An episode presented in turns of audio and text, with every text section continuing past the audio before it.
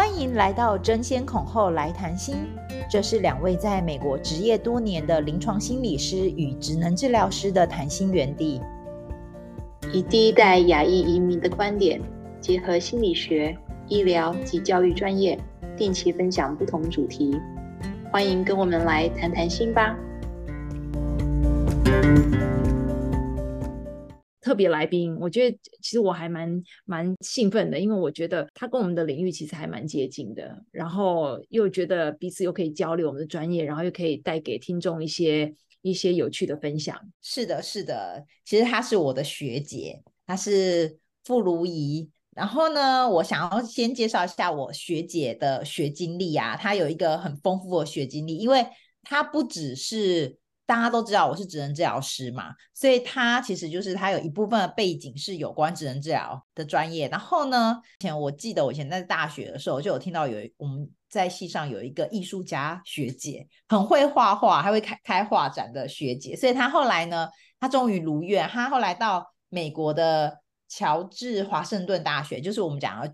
George Washington University 去念了 Art Therapy 的这个学位。那在当地附近那边啊，就是从事呃艺术治疗师的工作多年。那他目前呢是定居在华盛顿州，就跟我一样，在这边因为执照的关系比较复杂。那也因为他是从事跟心理咨询啊、智商都有关系的，所以他又在华盛顿州这边拿到心理咨商师的执照，就是我们讲 License Mental Health Counselor 的 license。那先前他有自己有 private practice，目前呢，他是在我们有这边的一个机构叫亚洲人心理智商转介中心，英文就是 Asian Counseling Referral Services，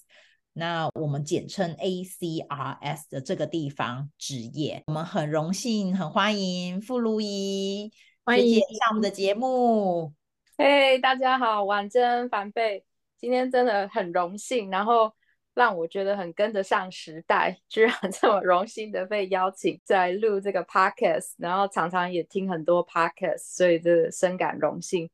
然后，哎，其实我们三个人都是台南人，然后跟凡贝的关系是真的从，哎，高中时代就她是高中的学妹，然后一直大学，然后到在美国一直保持联络，这样真的蛮难得的。对，我记得我们其实，在台湾还在同一间医院工作，但是我们没有，我们刚好擦身而过。就是我进去呃工作的时候，好像刚好你那一年还是前一两年就出国了。对，但是其实有我们两个算是有很深的渊源，这样。那我也来凑一脚，我虽然不是在台南念书，但是我是。到地的台南人，对啊，然后我发现我们找的来宾其实很多都跟台南有相关，不知道是不是巧合，还是我们的吸引力法则很容易就会吸引到跟我们 来自同样背景的人，这样。不过总之今天我觉得我很高兴是，哎，我又可以，因为我对于艺术治疗这个领域其实我都我很好奇，然后我也之前有一些同事，他们也是从事类似像。嗯，比较就是一样是心理智商的工作，但是又拿不同的，像是音乐治疗啊，或者是游戏治疗的，所以我总觉得我们这个领域其实是一个跨领域的一个整合，然后你可以用不同的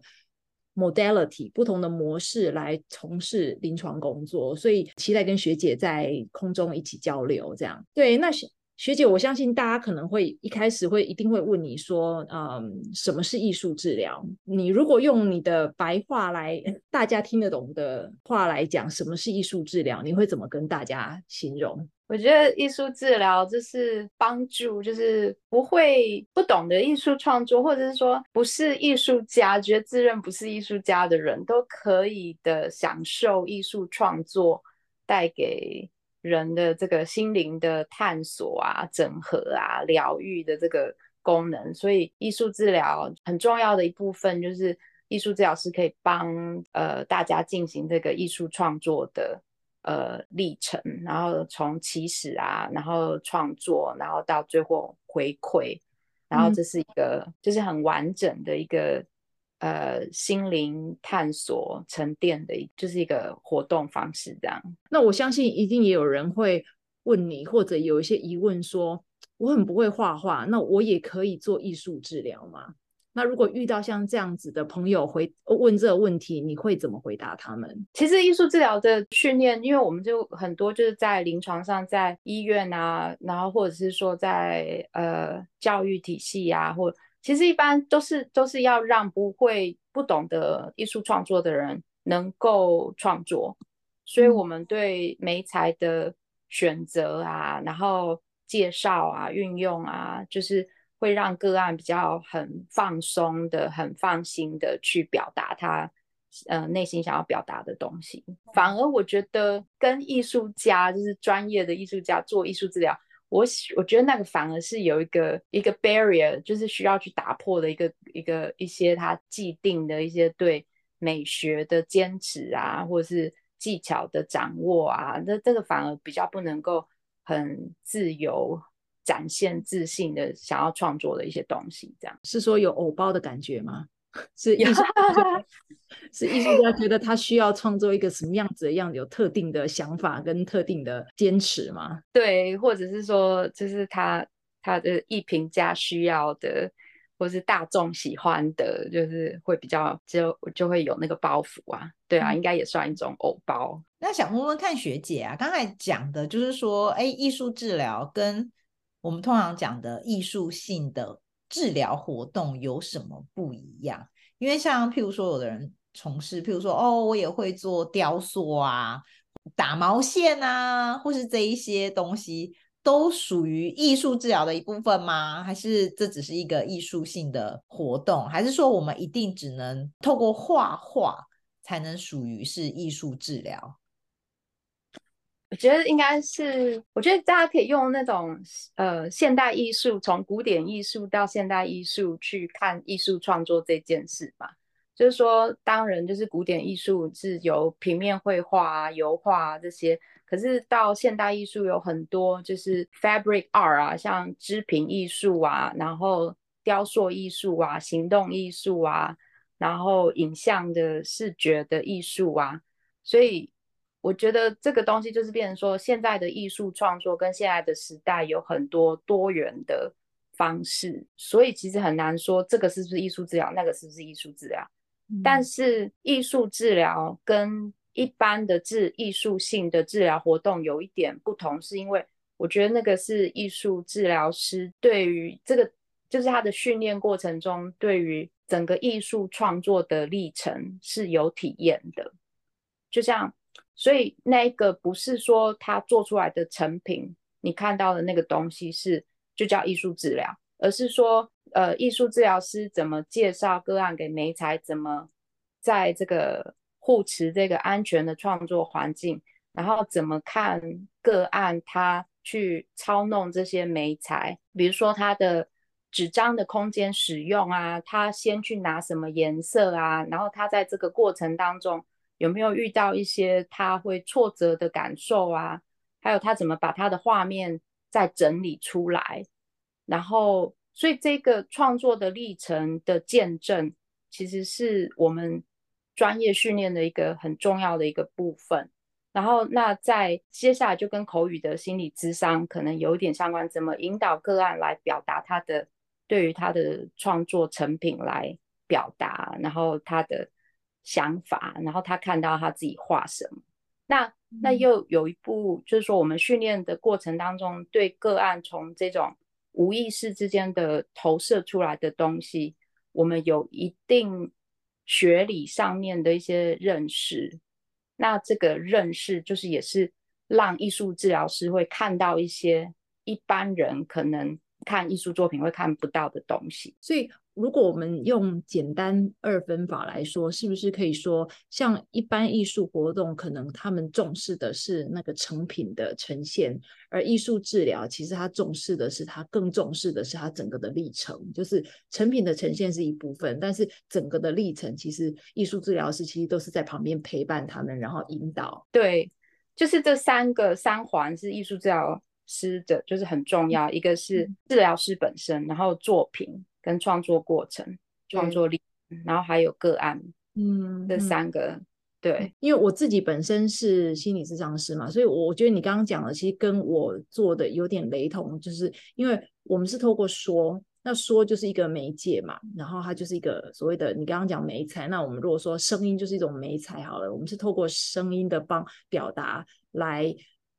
来帮助他们走过这个历程，然后等于是一个像是一个反射的一镜面，对客户来讲本身。那对艺术治疗来讲呢，它就是透过各种媒材来让治疗师可以有一个像反射的镜面来陪伴客户，可以看到可能是看到不同的。可能是人际关系的模式也好啊，或者他过去的一些经验啊，或者一些过往的创伤啊，或者还有一些他更多他看不到的，或曾经没有想过的。对，比如说像哎，可能一个社工师，他对童话可能会让个案就画一个哦，别人眼中看到的你，跟你自己眼中看到的你。那这个过程当中，可能常常还是会强调于意识思想。跟这个意识层面上的认知，可是艺术治疗师的他，我们在借用媒材的时候，可能是哇，让个案去用不同的色块，然后不同的呃有触感的东西，或者是说在他画面当中的线条的使用，跟他整个纸张的运用，这个都是其实有内涵的、有意义的。可是如果说，在没有对这个美术创作有这样子的体验跟回馈，就是艺术治疗的训练的过程，那那就很容易就是在陷入这个意识上面的认识跟意识上面去解释我们的这些生活上内心的事情。嗯、比如说最明显的例子就是，可能我的呃这个创作主题可能是说，哎、啊，你的。呃，在一个酒药瘾团体，一个 recovery role，就是说这个复原的过程。但是，那如果说你复原的过程，比如说啊，那这个个案中间就画了一个很大的酒瓶，它是刚好就是在这个画面的中间。然后他，但是他的意识上是讲是说，我觉得我应该就是 I learn my lesson，然后我现在不会，我我学到了，然后我觉得我现在很呃确定我不会再再重蹈覆辙或什么的。呃，但是可是你你会发现说，但是他的潜意识透露出来的，他的无意识透露出来的东西讯息是不一样的，因为他画面的呈现是不一样。所以很多时候是不是，其实个案他他以为他是这样想，可是其实透过这种像是艺术的表达，其实反而是又让他们可以透露另外一层他们没有想到过的，或者他们没有发现过的那一层那一层自我。对，比如说，哎，其实我很讨厌这个颜色，我居然使用使用了这么多这个颜色，然后 那这个颜色是想到什么？那那就会有很多他自己的经验嘛，生命经验。然后，哎，他原来这个颜色是想到我母亲穿的最喜欢的颜色的衣服什么什么的。那这个就是当然就是可以带带入更深层意识层面上没有重视、嗯、没有看到的东西。学姐，其实大家可能也会好奇说，说一个艺术治疗师的养成，他们需要受过嗯一些专业的训练嘛，然后还有本身自己的个性，然后他们的兴趣，然后而且在心理智商，其实这范围蛮广的。你怎么会选择决定就是一开始先走艺术治疗师这一条？因为我知道你之前在大学你念的是职能治疗师嘛，所以这个的心路历程可不可以跟大家分享一下？其实基本上是我可能从小就对艺术创作活动很有兴趣，就是比如说小时候就很喜欢做海报啊，就是画画啊，然后可能拿去比赛什么。可是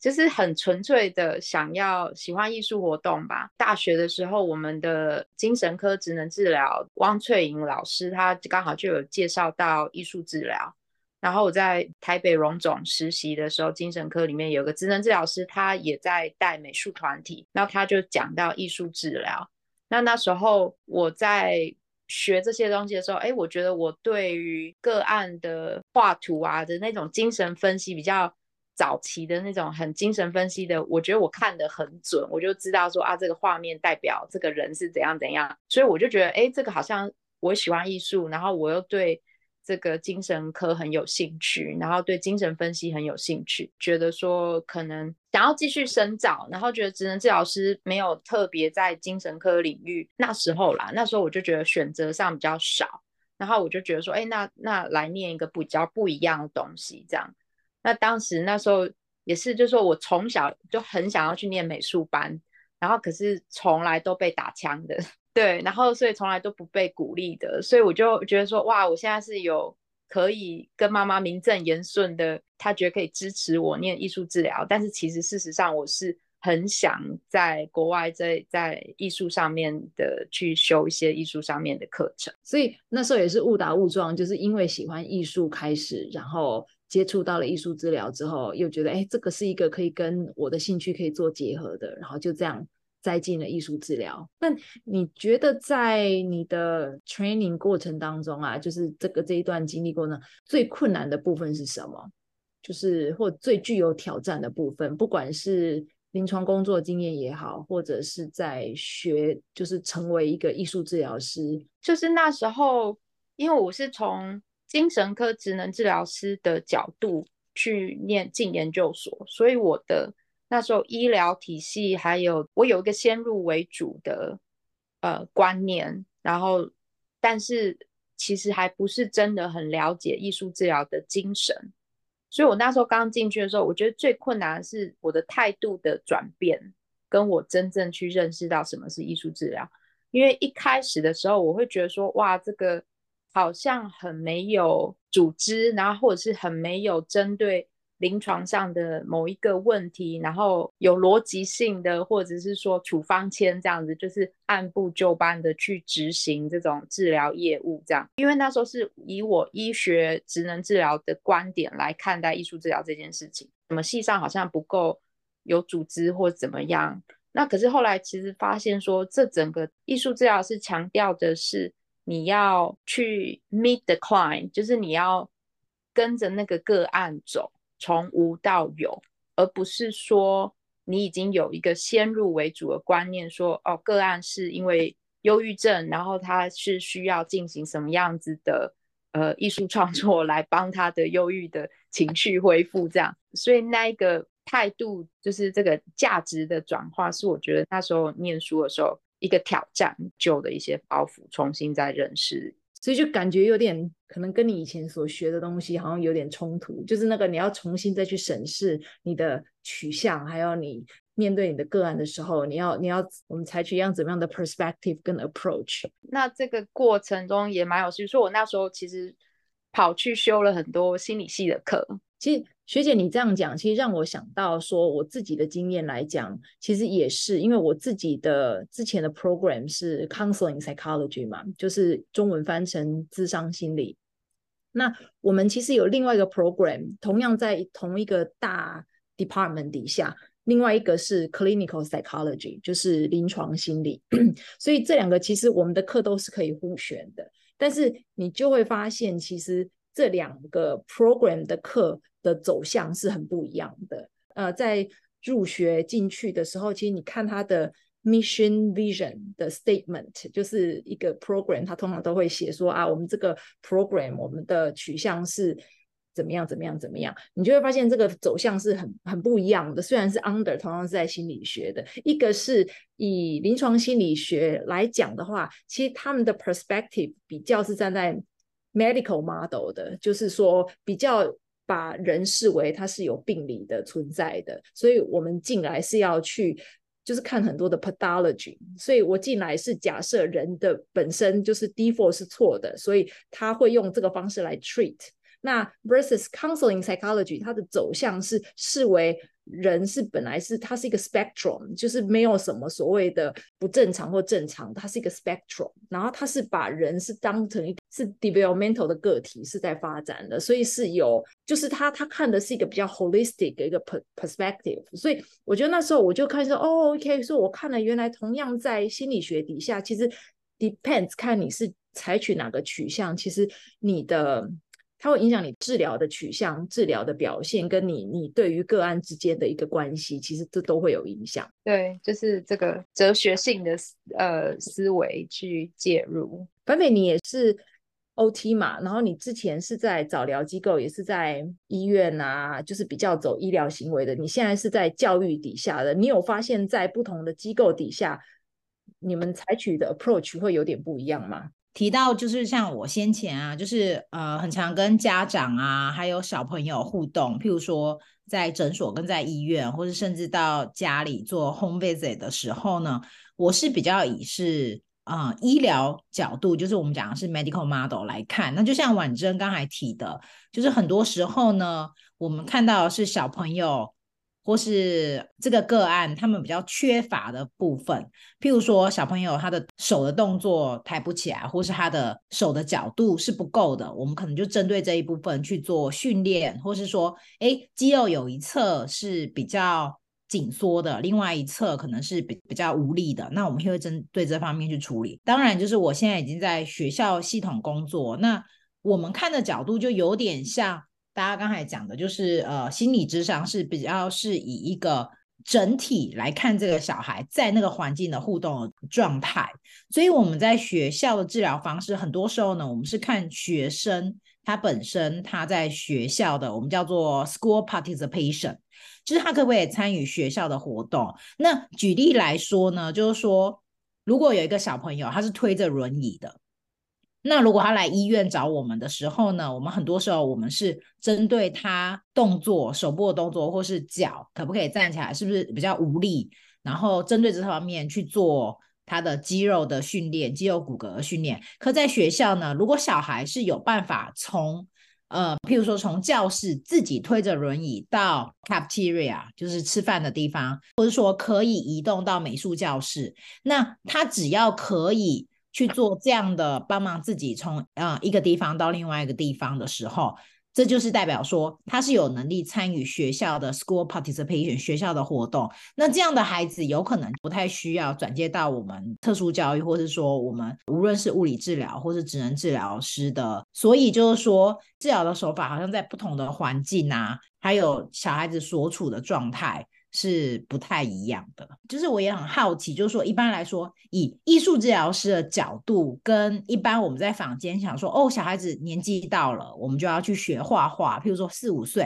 常常会想说，哎，要让小孩子去学习创作。那以一个艺术治疗师的角度，跟美术老师他们来看待小孩子的创作啊，或者说，哎，他所用的媒材呀，或者说他的创作环境。有没有什么样的不同？我觉得其实真的也是要看说这个美术教育，还有这个美术老师的养成跟他的这种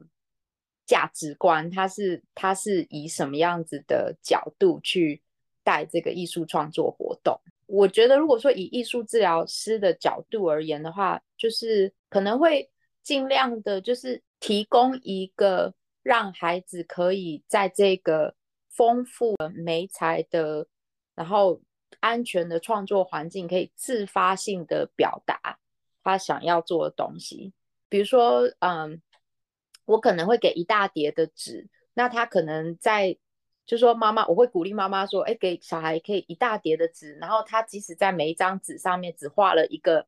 他画一笔，然后就觉得不好，然后就在画。你不会跟着小孩说，你不要浪费纸，这边还有很多空间，你再多画一点。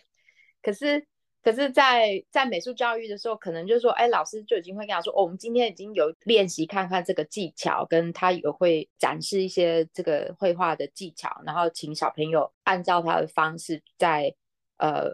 学练习这个技巧跟表达已经预设好的东西。那艺术治疗的方法是说，他不管表达什么，我们会去尊重那个心灵的呈现是什么样子。甚至他现在不想表达，他可能面对一张空白的纸，我们不会叫他说：“你赶快画，你要画什么？时间不到，时间快到了，什么什么。”可以，可能就会直接反映说：“哎，今天不太想画这样子。”那那就让他在那个空间，等他想画的时候，他就会画。那这个过程当中也会说：“哎，一个一盒新的什么颜料啊，或者是哎蛮特别的，你来帮我试试看这个颜料这样子。”治疗师怎么会会会介绍一些想法跟既定的 final product 就是最后的成品。学姐，你刚刚提到就是以一种比较啊互可以尊重互动的方式来引导孩子嘛。其实，在心理学来讲，我们是用不带批判的方式引可个案。我在想，你讲的那个是不是跟我们我我想的是不是有点雷同？像这个这个角度，就是他不管呈现出什么样的笔触。怎么样的表现？reflect，你就是帮助他看到，但是你不去做一个你主观的一个批判跟，跟跟做一个嗯，做一个比较是控制式的一个跟他讲，你应该要这样，或你不应该这样。对，就是这个价值，但是我们会引导个案他去看他自己的作品。他觉得他满意吗？或者是他不满意？然后或是主要是以他内心需要什么，嗯，然后去迎合，就是等于说，嗯，就是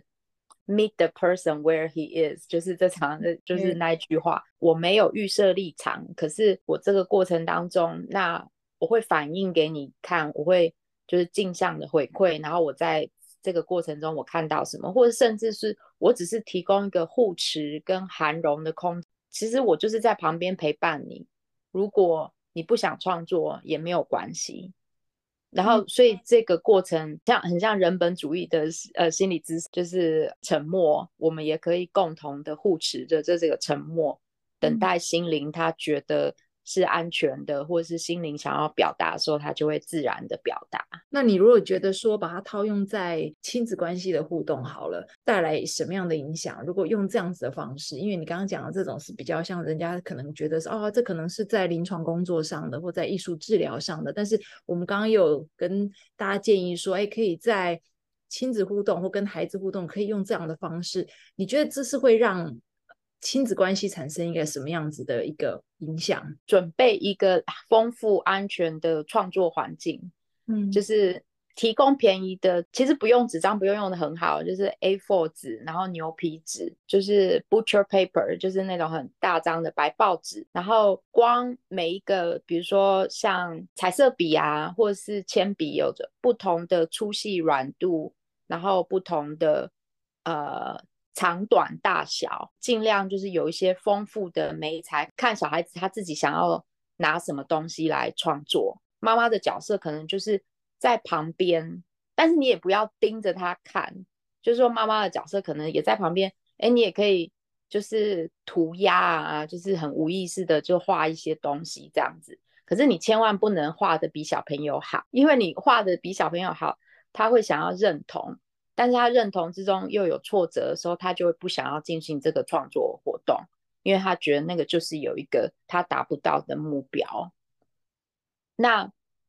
就是先准备好这个环境，然后我觉得有一个就是那个护持跟涵容，就是说他在这个空间，我们已经框好，这个是我们创作的空间，在这个空间你可以弄脏弄乱，然后这一面墙都是可以给你画的，或这个纸。所以他在这个空间中有结构的地方，他可以自由的发挥。那还有一点就是说，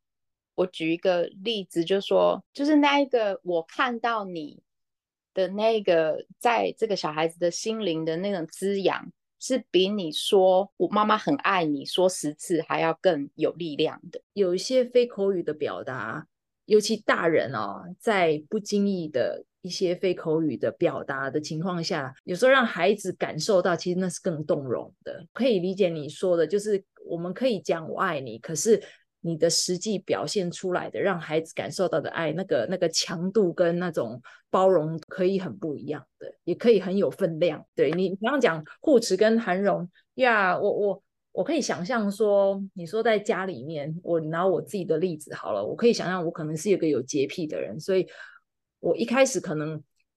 小孩如果要画画，我第一个想就是我要怎么样保护我的沙发，我要怎么样保护我的桌子啊，我还有事后我要怎么清洁，就是我想到的其实很先入为主都是我的需求，不是我不 care 小孩的需求，可是我觉得很多时候大人更重要的是要了解自己的需求在哪里。那我觉得那个过程就是一个协调的过程中，所以我很喜欢你刚刚讲的，就是那如果你有意识的去创造一个空间，那个空间是允许小孩做自己，允许小孩脏乱画弄都没有关系。那前孩子很小，大概三岁以前吧，我可能也是会觉得说啊，小孩弄脏了，我就要在他屁股后面擦、整理、弄，就好像希望家里弄得很一尘不染，然后很看起来感觉就是一个好妈妈，很会整理家的感觉。可是其实我有时候忽略了，现在想起来，其实我忽略的是，其实让孩子去感受，我虽然脏也是可以被接纳的，不完美也是可以被接纳的。那所以我觉得我也这个也是我在练习跟自己对话，跟跟孩子。对话的一个过程当中，虽然很多时候就是我我可能那个当下我要做那个决定，其实是我不舒服的感觉。就是好像每一次都是要跟自己洁癖的我，跟想要包容孩子脏的我在打架那种感觉。可是我觉得好像每一次我如果又这样做了以后，我觉得好像又更突破自己的那个框架，就 OK，我也可以容许小孩脏的，就哦，我也可以看到我自己身为一个包容者，然后提供这样子的空间给小孩的那样子的。所以，我觉得这是一个很有趣的一个过程。其实这个过程是会应该是共同疗愈，对于妈妈跟小孩共同创作，就是就是对，所以。我们其实有时候在讲说，其实你说心理治疗不见得是一定要在治疗室里面，就像是艺术治疗不一定要是在艺术治疗空间里面。其实你在家里面，你这些精髓跟这个思维，其实你也可以放在你的家庭生活中，在你的日常生活中，在你的亲子互动中都可以用到的。那还有一点就是，你刚才讲的，就是以那个例子来讲后，其实妈妈可不可以容忍那个？脏乱度要到什么时候？然后怎么可以看着这个焦虑一直上升，然后但是却不做反应的那一个护持啊，就是你妈妈自己要调节。对，所以那一个东西就是，其实艺术治疗师、美术老师其实也是这样，你要让孩子犯错，他在艺术创作的过程中，他自己要去问题解决。因为一定会发生，就是比如说水彩颜料水用的太稀太多了。然后，哎，他画面出现的比例不是他想要的，那你要先看到，可是你不要去介入，你先知道，让个案他自己去，或者是说小孩子自己去，对于这个犯错，他自己去修正。但是你可以讲说，哎，我注意到了，就是可能给他一点时间。哎，如果说我遇到这样的问题，我可能。你要不要试试看这个？然后那他这时候他就会，或者是他自己就会找你，就是需要他知道你可以帮他解决这个问题。嗯，对，所以就是这个容忍这个模糊的芥蒂跟这个 可以忍受脏乱是非常。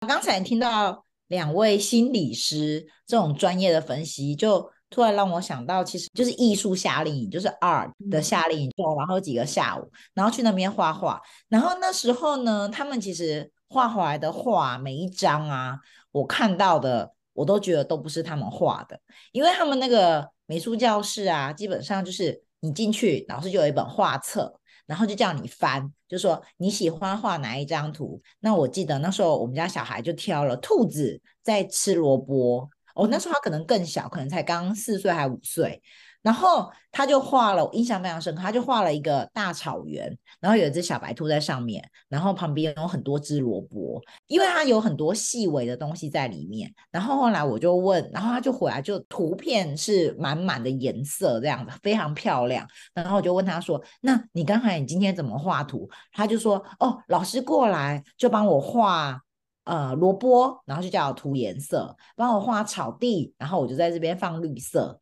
就是。”他的过程就是，哎，小孩子其实在过程就是帮老师，感觉就是帮老师做着色的工作，就是回家，就是我记得那时候好像就是，呃，每每天都有带一张很漂亮的画。但是其实我也有发现，其实就是说我问孩子的时候啊，我并没有在那边看到他，他们觉得好像就是跟他有跟那幅画有一种连结性。我就有感觉，就是小孩子好像就是去参加一个活动，然后就回来了。然后我记得那个画，我就说：“哎，那妈妈帮你们贴起来。”他们就说：“哦，好啊。”我们就贴在我们家墙壁上面。可是小孩子好像对那个画是没有那么深切的感受跟感情。美术 教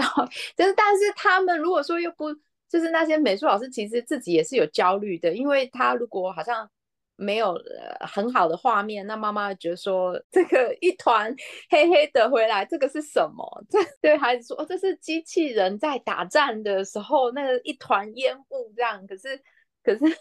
这是他们自己是有故事的，可是让妈妈会就会觉得说，哇，这一团你在画什么？这一团黑黑的，老师怎么没有教你？因为已经付钱去参加了那个美术夏令营，感觉好像都要有什么成果带回家，才对得起妈妈付出去的钱。那我们刚刚艺术治疗师如懿学姐呢，有强调一个安全的艺术创作环境，然后她想要在这里再补充一下，各个媒材有他们的生命。那学姐，你可不可以再补充一下这个部分？什么叫做安全的艺术创作环境？其实就是也没有说的全啦，就是说你你当你要介绍一个，我觉得不管什么专业或者是妈妈啊，你要介绍一个艺术活动给其他人，特别是他对艺术创作不是很熟稔的，都是希望你能够自己先体验，然后再使用这个媒材中才知道说这个媒材带给你的。呃，也许是焦虑的感受啊，或什么的，你才能有一些自己的体验。就是这是艺术治疗训练的一个很重要，就是说了解每一个媒材的特性。有些媒材是让，就是让你会比较整合的意识的，或是思想的表达。可是有些媒材是比较本能的，然后比较原我的，比较表达性的这种自发性的一种。自信的表达，就是说每一个媒材它都有它自己的一些内在的生命跟它的特质，所以在使用不同媒材的时候，要尊重这个媒材的特性。就是说，你不是不是在每个时刻都可以做手指画创作的，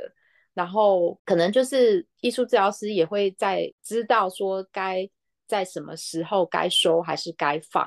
然后运用不同的媒材，嗯、那那这一点是我觉得可能当大家要带其他人从事美术创作的时候，该有一些基本的尊重跟负责任的态度。这样，那我们今天很开心跟学姐一起聊了这么多关于艺术治疗，然后还有从事艺术治疗的工作，还有一些甘苦谈分享。然后大家如果是家里有孩子们的，然后想要营造跟孩子之间的互动啊，然后提供给孩子一个艺术创作空间，可以用与孩子用艺术的方式来互动。学姐都提供了很多很棒的经验分享。今天 Podcast 就到这里了。然后，如果大家对艺术治疗有兴趣的，想跟嗯如懿学姐联络的，我们也会把她的联络资讯放在我们的说明栏。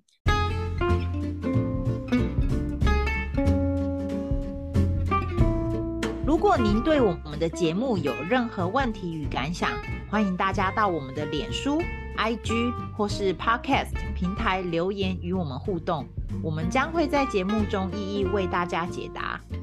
那如果你也喜欢我们的节目，请在 Apple Podcast 或其他平台给我们五颗星评价，点击并订阅我们的节目。你们的支持与鼓励是我们进步的原动力。